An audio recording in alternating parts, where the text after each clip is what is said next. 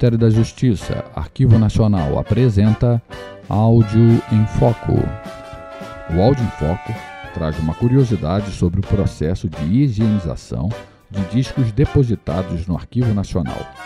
Fruto de um projeto do BNDES, todos os discos, de vinil e goma laca, foram higienizados através da lavagem com água e detergente neutro, conforme técnicas internacionais de preservação. Preservar para o acesso é uma das nossas missões. Hoje, ouviremos um programa do Instituto Brasileiro do Café, no qual retrata a história do café, sua chegada ao Brasil e expansão pelo território nacional. Tudo começou no Iêmen, onde o cafeeiro já era cultivado no século VI e onde já era conhecida a utilização do café torrado para a O café como bebida foi então usado pelos muçulmanos, proibidos pelo Alcorão de ingerir bebidas alcoólicas.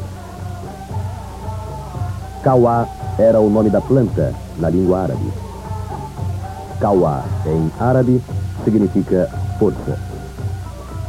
Assim, nos tempos remotos, já era reconhecido o estímulo físico e mental derivado do café. E esse reconhecimento resistiu por séculos e viajou por muitas terras, até chegar no século XVIII à América do Sul.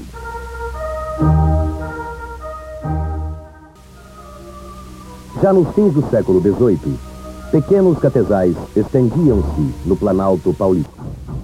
E, por volta de 1920, em vista de as ferrovias terem se expandido gradualmente em direção ao norte e oeste da cidade de São Paulo, a produção de café havia se concentrado principalmente no terço central do estado, que já então representava 79% da produção brasileira e 61% da produção mundial.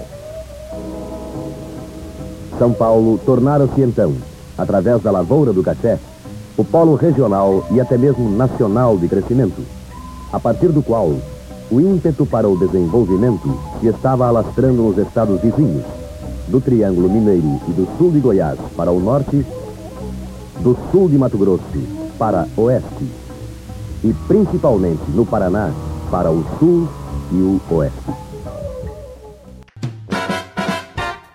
Você ouviu Áudio em Foco